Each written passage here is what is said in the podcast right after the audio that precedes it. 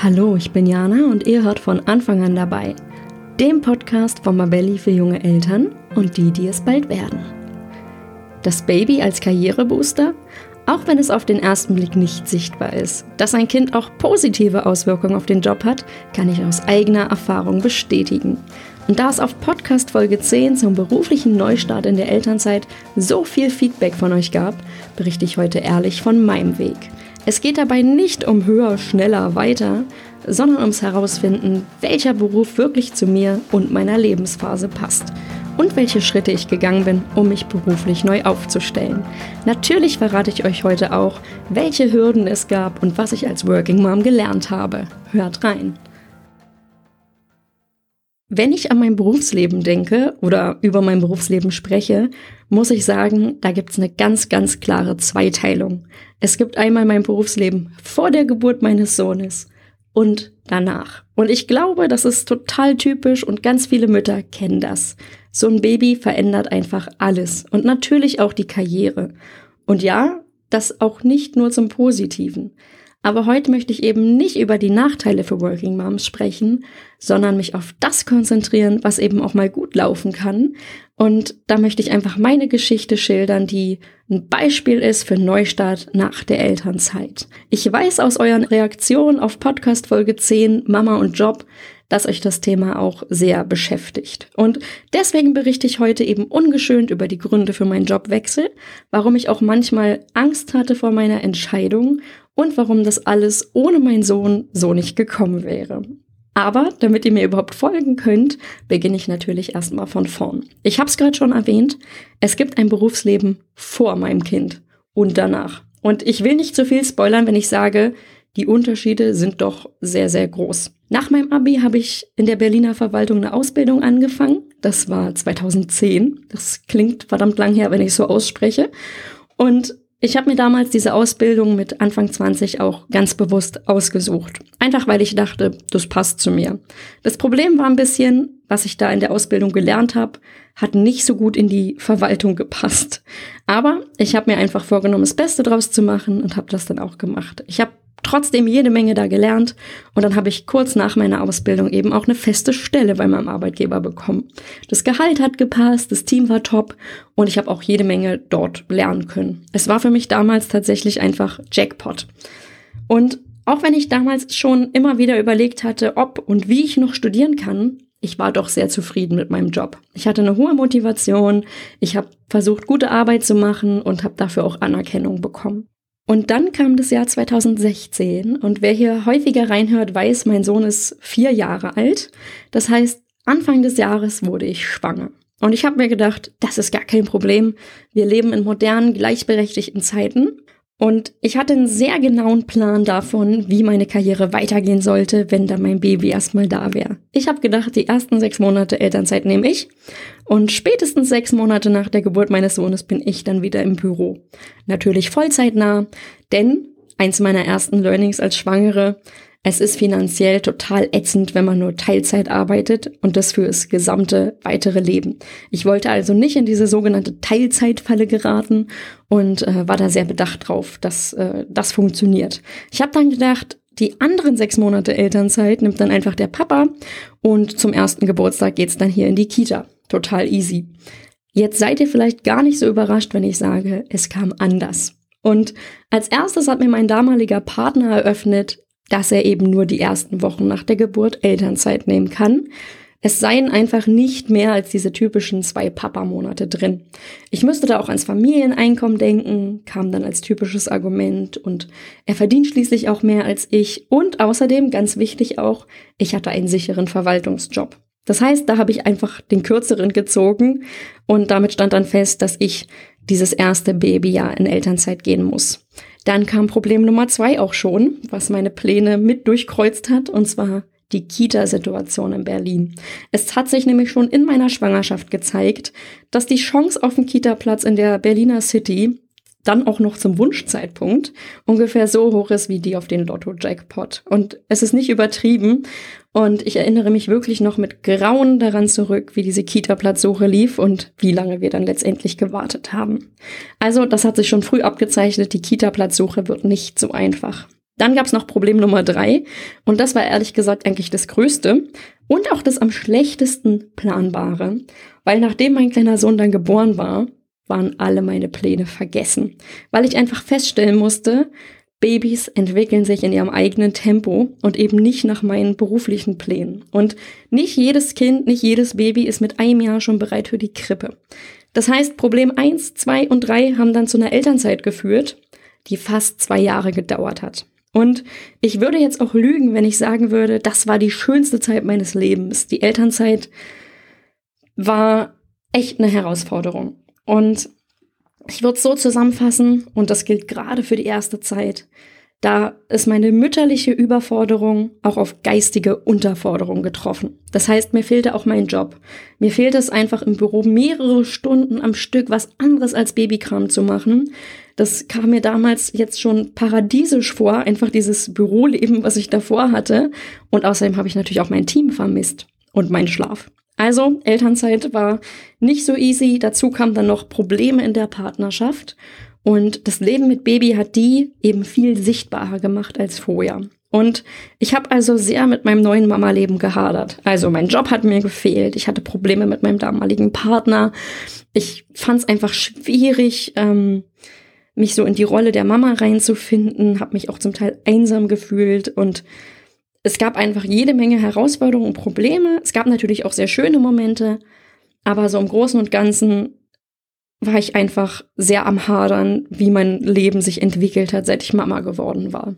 Und dadurch, dass ich auch so als Mama gehadert habe, ähm, konnte ich mich damals in ganz vielen Blogs und auch Instagram-Kanälen damals überhaupt nicht wiederfinden. Das heißt, wenn ich dann Mamas gesehen habe, die geschrieben haben, dass sie, dass ihr Baby jetzt eins wird und sie äh, alles an ihrem Kind lieben und jede Träne und jede, jeden Schrei genießen können, das war einfach nicht meine Realität oder das war einfach nicht das, was ich gefühlt habe. Und natürlich habe ich mich dann gefragt, geht's eigentlich nur mir so?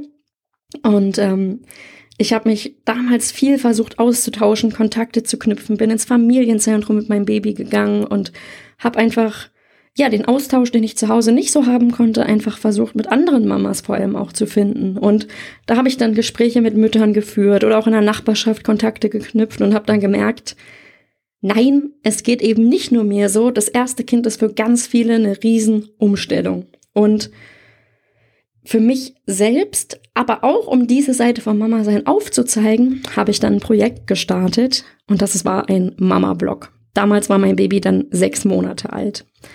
Hatte ich vorher meine Nische analysiert? Habe ich geschaut, wie ich mich von anderen Blogs abhebe? Hatte ich Ahnung vom Thema? Nein, das hatte ich alles nicht. Ich konnte auch keine Website basteln, ich konnte keine tollen Fotos knipsen, ich hatte auch keinen Plan von Suchmaschinenoptimierung oder Social Media. Es war wirklich alles neu für mich. Außer eben das Schreiben. Das hatte ich nämlich schon immer sehr gern gemacht. Und wenn irgendjemand in meinem Umfeld irgendwie Hilfe gebraucht hat, bei Bewerbungen oder bei Facharbeiten, dann war ich auch schon eine sehr beliebte Ansprechpartnerin dafür und habe das auch immer gern gemacht. Ich glaube, wenn ich jetzt zurückschaue, kam daher auch mein Vertrauen, dass das, was ich schreibe, auch gut genug ist, um es zu veröffentlichen.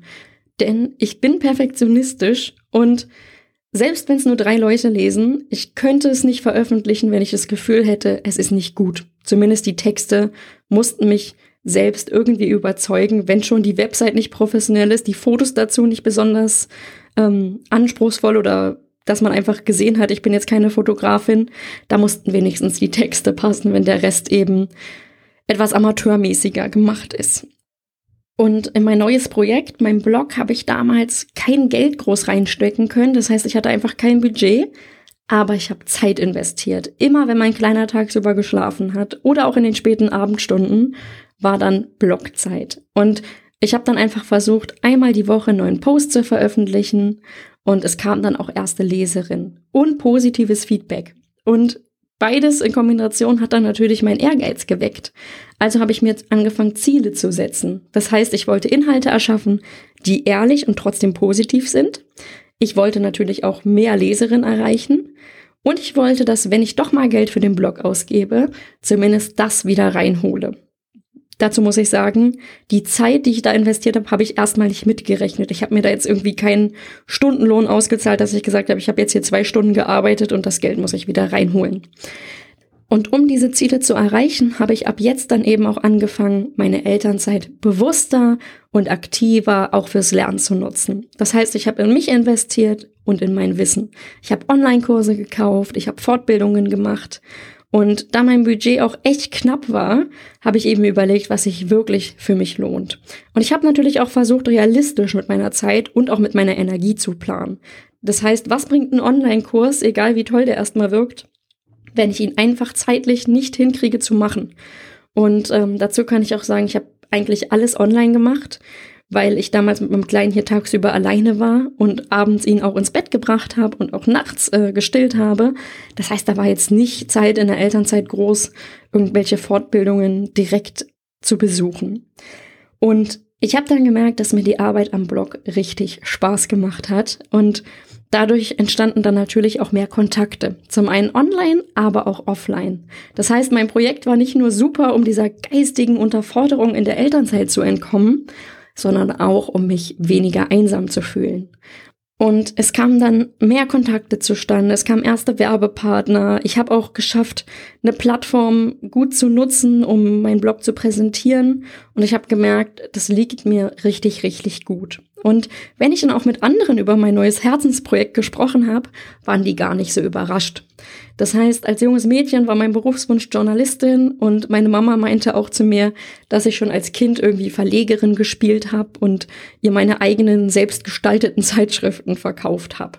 Das heißt, irgendwie dieses Blog-Ding scheint anscheinend was zu sein oder dieses Blog-Ding ging anscheinend in die Richtung, die ich schon lange einschlagen wollte und die mir eben auch Spaß gemacht hat. Doch obwohl damals eben erste Werbepartner kamen und ich zumindest meine Ausgaben wieder reingeholt habe, habe ich mich gefragt, wie kann ich aus meinem Hobby denn mehr machen? Und trotz aller Probleme bei der Kita-Platzsuche und auch diesem Wunsch, meinem Kind eben Zeit zu lassen, habe ich gewusst, irgendwann endet die Elternzeit. Es war damals wichtig, dass ich dann auch schnell finanziell unabhängig bin. Und ich habe überlegt, welche Option habe ich denn rund um meinen beruflichen Wiedereinstieg? Und da ich da alleine gar nicht weiterkam, habe ich mir dann eben Unterstützung gesucht und bin zur Expertin gegangen.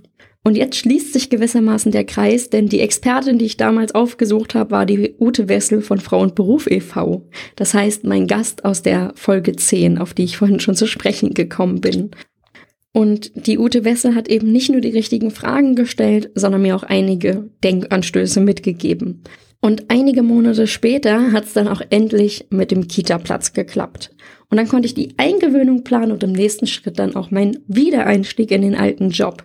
Und obwohl ich ja vorhin erzählt habe, dass eins meiner ersten Learnings in der Schwangerschaft war, komm nicht in die Teilzeitfalle, habe ich mich für einen Teilzeit-Wiedereinstieg entschieden. Und es gab vor allem drei Gründe, warum ich mich erstmal für den Weg entschieden habe. Der erste ist ganz klar und ich glaube, den kennt auch jeder. Ich musste ganz einfach Geld verdienen. Und das jetzt gleich und dann auch so, dass ich davon eben Miete und weitere Kosten bestreiten konnte. Der zweite Grund, und der war auch wichtig, ich habe mich damals wohl im Team gefühlt und habe mich auch einfach gefreut, wieder in mein gewohntes Arbeitsumfeld zurückkehren zu können. Und der dritte Grund ist, ich wusste damals einfach nicht, wie solide ist mein Blog und was kann ich genau damit beruflich auf lange Sicht anfangen. Denn natürlich habe ich viel dazugelernt und habe da irgendwie was Tolles aufgebaut, aber ich habe das nicht als Grundlage für ein eigenes Business oder so damals gesehen. Im Sommer 2018 ging es dann also mit der Eingewöhnung los und nachdem dann die Eingewöhnung meines Kleinen geschafft war, war er zwei Jahre alt. Und genau zwei Tage nach seinem Geburtstag saß ich dann wieder dort, wo ich mich auch in den Mutterschutz verabschiedet hatte. Und erstmal war ich einfach total froh, dass auf Arbeit alles relativ unkompliziert gelaufen ist, weil mein Privatleben wirklich meine ganze Kraft gebraucht hat. Zum einen war die Eingewöhnung sehr anstrengend, zum anderen haben die Probleme in der Beziehung mit meinem damaligen Partner aber auch zur Trennung geführt. Das heißt, ich war alleinerziehend und ich musste dann im ersten Schritt auch gleich meine Stunden im alten Job erhöhen. Denn sonst wäre es finanziell eben einfach noch enger geworden, als es sowieso schon war. Und ich bin auch meinem damaligen Chef bis heute dankbar, dass das wirklich ganz, ganz schnell ging. Ähm, ich habe dann gearbeitet, mein Kleiner wurde auch immer sicherer als Kita-Kind und ich habe meine Rolle auch mehr und mehr gefunden als Single-Mama. Aber ich habe auf Arbeit gemerkt, dass ich immer häufiger diesen Gedanken hatte, ich würde jetzt viel lieber bloggen, als das zu machen, was ich da gerade so machen musste. Ich würde viel lieber meine eigenen Projekte voranbringen, spannende Menschen kennenlernen. Ich hatte im Kopf immer diese, diese To-Dos, die ich so gerne machen würde für den Blog und hatte immer das Gefühl, ich habe zu wenig Zeit und der alte Job frisst davon sozusagen zu viel. Und natürlich hat meine Motivation unter diesen Gedanken, unter diesem Gefühl gelitten. Und auch wenn ich mir damals eingebildet habe, dass ich das total gut überspielt habe, natürlich hat es mein Team bemerkt. Und nach der Elternzeit hat einfach die Arbeit nicht mehr zu dem gepasst, was ich für meine Entwicklung gebraucht habe. Und ich glaube, das lag natürlich auch daran, dass ich mit diesem Mutterwerden nach der Trennung aus einer langen Beziehung und auch mit dem Blog mein ganzes Leben hinterfragt habe. Außerdem habe ich ja auch total deutlich gemerkt, wie sehr mich dieses Elternzeitprojekt Blog erfüllt hat. Und trotzdem, obwohl ich frustriert war und das Gefühl hatte, ich würde viel lieber weiter in diesem Bereich arbeiten, den ich da mit dem Blog mir neu erschlossen habe, ist es dabei geblieben, mir hat eben noch einiges an Wissen, an Erfahrung, an Budget und als Alleinerziehende auch an Flexibilität gefehlt, um meinen alten Job einfach aufzugeben und jetzt allein irgendwie neu zu starten. Und die Folge daraus war, dass ich eben meinen Blog Patschehand weiter als Nebenjob geführt habe und dafür auch extra meine Arbeitszeiten im Amt so gelegt habe, dass ich jeden Montag frei hatte und da dann am Blog gearbeitet habe. Mein Netzwerk ist dadurch auch weiter gewachsen und ich habe auch bei wirklich jeder Gelegenheit über mein zweites Mini-Standbein gesprochen. Ich hatte auch total viele Ideen, wie ich weitermachen könnte. Das heißt, ich habe gedacht, ich mache eine Facebook-Gruppe oder einen YouTube-Kanal oder vielleicht einen Podcast. Alles cool. Ich wollte irgendwie alles mitnehmen, alles machen, alles neu lernen. Aber vor allem die Idee vom Podcast hat mir total gefallen und mich auch nicht mehr losgelassen. Woran es gescheitert ist, Natürlich an der fehlenden Zeit und auch an dem Budget, um das Ganze professionell aufzuziehen. Und ich war ein halbes Jahr ungefähr zurück in meinem Job. Da war ich total frustriert, habe einfach gemerkt zu dem Zeitpunkt, ich komme hier nicht mehr an in der Arbeit. Mein Team war nett, ich habe mich mit dem Team total wohlgefühlt, bin gerne in die Arbeit gegangen, aber direkt die Arbeit, die ich dort gemacht habe, hat mir einfach nicht mehr so viel gegeben. Und ich habe mich total zerrissen gefühlt. Ich hatte dieses Gefühl, dass mein Haupt- und mein Nebenjob zusammen viel zu viel Energie von mir ziehen. Und ich wusste auch, ich hätte den Blog aufgeben müssen, damit ich mich wieder auf diese Verwaltungsarbeit hätte konzentrieren können. Das wollte ich aber nicht. Und vielleicht auch deshalb habe ich damals echt viel mit Freunden, mit Bekannten, mit Businesskontakten, mit der Familie über den Jobfrust gesprochen. Da aber niemand nur Frust hören will, habe ich natürlich auch von meinen Ideen berichtet. Und manchmal habe ich damals gedacht, was ist denn, wenn dich keiner ernst nimmt? Ich habe daran gezweifelt, ob die Leute irgendwie mir das abnehmen, dass ich da Ideen habe und dass ich die gern verfolgen möchte. Oder ob mein, meine Gedanken vielleicht nicht nur so ein ja, so ein, so ein Gerede sind von jemandem, der irgendwie keinen Bock mehr auf das hat, was da irgendwie da ist, aber auch nie so richtig ins Tun kommt. Und ich habe dann gedacht, vielleicht denken die Leute, ich rede zu viel und werde davon eh nix anpacken. Aber ich habe dann diese Zweifel relativ schnell zur Seite gewischt und habe gedacht, ach, wer mich kennt, der weiß, dass ich sehr offen auch über das rede, was mich nun mal beschäftigt. Und ich habe dann auch gemerkt, dass mein Umfeld mich wirklich ernst genommen hat. Also meine Befürchtungen waren total unberechtigt. Das heißt, meine Freunde, Verwandte, Bekannte, Businesskontakte haben mir dann angefangen, wirklich Jobangebote zu schicken, von denen sie gedacht haben, das könnte gut zu mir passen. Und davon waren auch einige richtig, richtig cool. Aber mein fehlendes Studium und vielleicht auch mein Status als Alleinerziehende haben vielleicht die Startbedingungen auch ein bisschen erschwert. Und es war auch nichts dabei, wo ich gesagt habe, dafür brenne ich so, das ziehe ich jetzt durch. Und dann kam ein Playdate im Mai 2019. Und während unsere Kleinen auf dem Spielplatz unterwegs waren, kam ich eben mit einem befreundeten Papa ins Gespräch. Und ich habe dann erzählt, was mich gerade in meinem Job total nervt, dass ich viel lieber einen Podcast starten und meinen Blog mit neuen Inhalten füttern würde. Und ich habe damals gedacht, er würde mein Problem vielleicht nachvollziehen können. Und zwar eher als meine Kollegen im Amt oder Freunde, denn er ist schließlich der Chef eines selbst aufgebauten Unternehmens und eben auch im Bereich Familie unterwegs. Und er meinte dann zu mir auf diesem Spielplatz irgendwie, dass er auch mit dem Gedanken spielt, einen Podcast zu starten, dass es aber eben nicht so einfach ist, da wen zu finden, der da wirklich Bock drauf hat, der das auch kann. Und dann kam der nächste Satz und obwohl ich sehr müde war an dem Tag, wurde ich plötzlich hellwach Denn es war so diese Frage, die dann plötzlich im Raum stand, vielleicht sollten wir uns einfach zusammentun. Und ohne da jetzt groß nachzudenken, habe ich dann gesagt, dass ich mir das natürlich vorstellen könnte. Und kurze Zeit später hatte ich dann eine Mail im Postfach. Und darin ging es dann um die Details. Natürlich war ich sehr aufgeregt und die Details klangen erstmal sehr, sehr gut. Und ich habe in dem Moment auch, als ich die Mail gelesen habe, gewusst, es wird jetzt eine wichtige Entscheidung anstehen. Ich habe mir dann viele Fragen gestellt. Passt dieses neue Jobangebot zu mir? Kann ich das überhaupt? Und wie viel bedeutet mir eigentlich die Sicherheit, die ich jetzt in meinem alten Job definitiv habe? Habe ich noch Alternativen? Was passiert, wenn ich den Job doch nicht packe? Bin ich dann abgesichert, indem ich zum Beispiel irgendwie anders in der Firma eingesetzt werden könnte? Also ganz, ganz viele Fragen. Und natürlich habe ich auch enge Freunde und meine Familie dazu befragt. Und auch meinen heutigen Partner, den ich damals eigentlich erst noch kennengelernt habe. Und ganz, ganz viele haben mich bestärkt. Manche haben auch gesagt, ich bin total irre und leichtsinnig. Und bis heute höre ich immer wieder die Frage, wenn ich erzähle, dass ich einen Podcast ähm, mache, dann kommt immer diese Frage, und wie verdient man jetzt damit Geld? Aber am Ende wusste ich auch, egal was die anderen sagen, die Entscheidung kann ich nur für mich allein treffen. Und ich wusste auch, wenn ich es nicht probiere, würde ich mich mein restliches Leben lang fragen, was draus geworden wäre. Und außerdem habe ich mich auch gefragt, wenn mein Sohn von einer ähnlichen Situation als Erwachsener wäre, was würde ich ihm dann raten? Und ich würde immer das empfehlen, was mehr Aussicht auf Zufriedenheit hat. Es war ganz klar für mich, wäre mein Sohn in dieser Situation und erwachsen, würde ich auf jeden Fall zum neuen Jobangebot raten. Also habe ich natürlich das Angebot angenommen, meinen alten Job gekündigt und neu angefangen. Und falls ihr euch jetzt fragt, ob ich nie gezweifelt habe, doch, Natürlich habe ich das. An manchen Tagen hatte ich Angst vor dem, was da kommt. Und wenn mir jemand gesagt hätte, dass 2020 monatelang keine Kita-Betreuung möglich ist und uns Corona alle beschäftigt, hätte ich natürlich noch mehr Angst gehabt. Was mir damals geholfen hat, war aber dieser Blick auf das, was ich bisher geschafft habe und auch auf meine eigenen Privilegien. Mein Sohn hat dafür gesorgt, dass ich mein Leben eben viel bewusster gestalte. Und er hat meine berufliche Neuorientierung überhaupt erst möglich gemacht. Denn wenn die Zeit und die Energie eben knapper werden durch so ein Kind oder sinnvoller genutzt werden müssen, dann muss auch der Job auf den Prüfstand. Und für mich ist es ein Widerspruch, für mein Kind das Beste zu wollen und für mich selbst nicht. Das heißt, als Mutter lebe ich ja auch vor, wie Zufriedenheit geht. Und für mich ist da ein ganz wichtiger Baustein eben zu mir passender Job.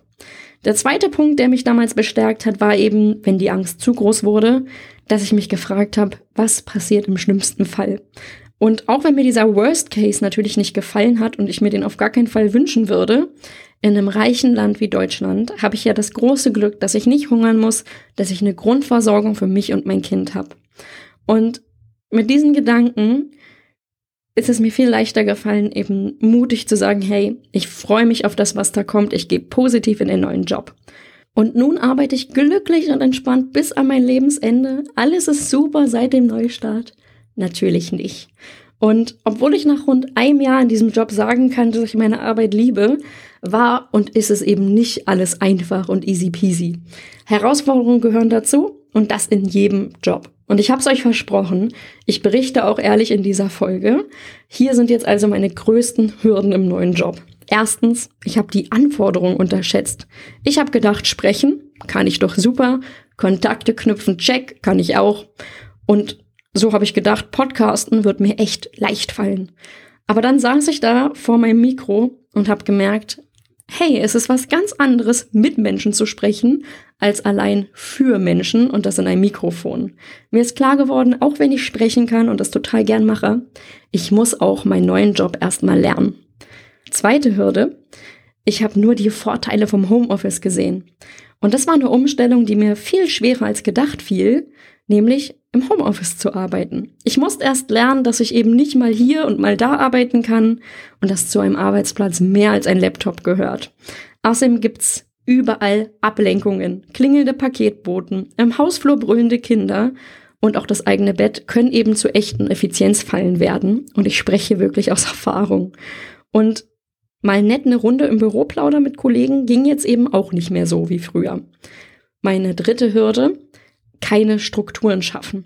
So wie ich eben auch zu Hause einen festen Arbeitsplatz brauche, brauche ich auch feste Strukturen und Zeiten, in denen ich konzentriert am Stück durcharbeite.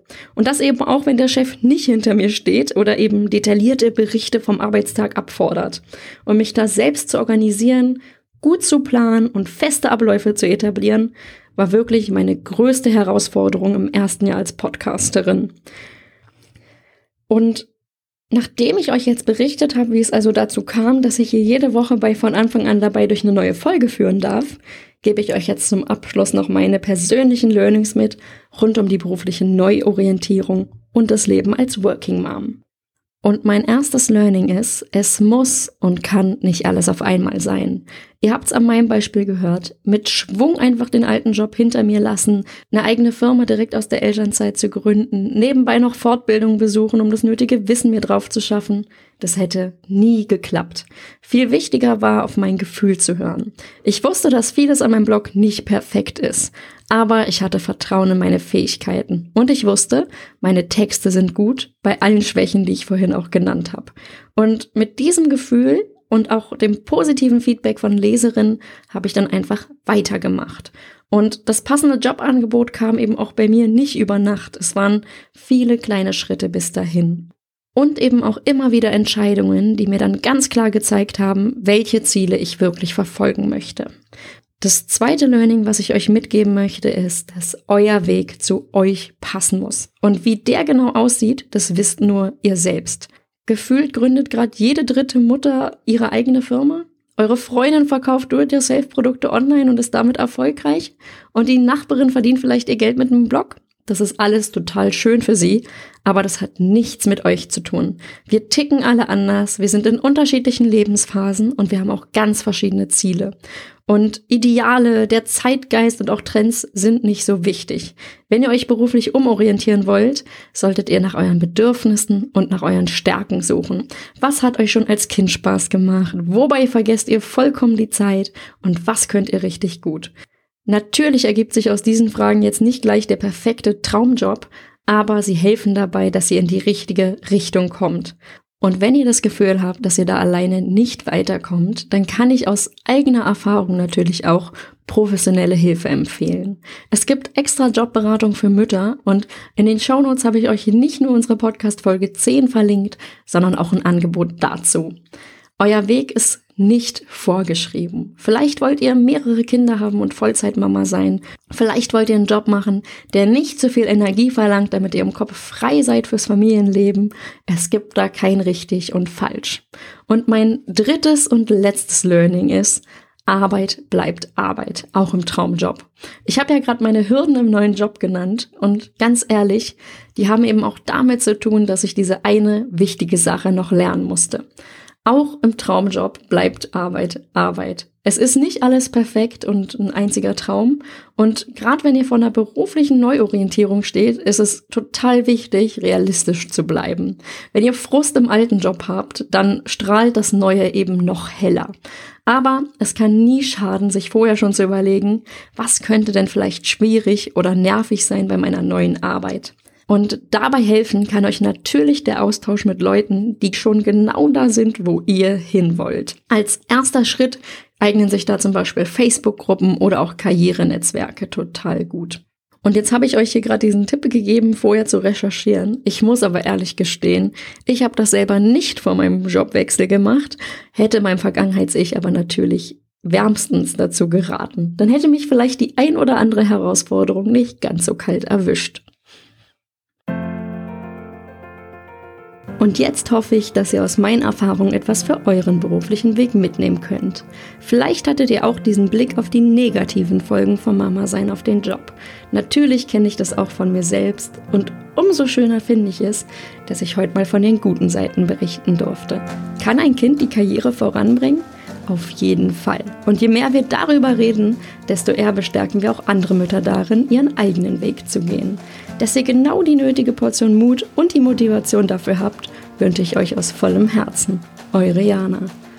Wenn euch der Podcast gefallen hat, dann abonniert ihn bei iTunes, Spotify oder wo auch immer ihr uns hört, um keine neuen Folgen mehr zu verpassen.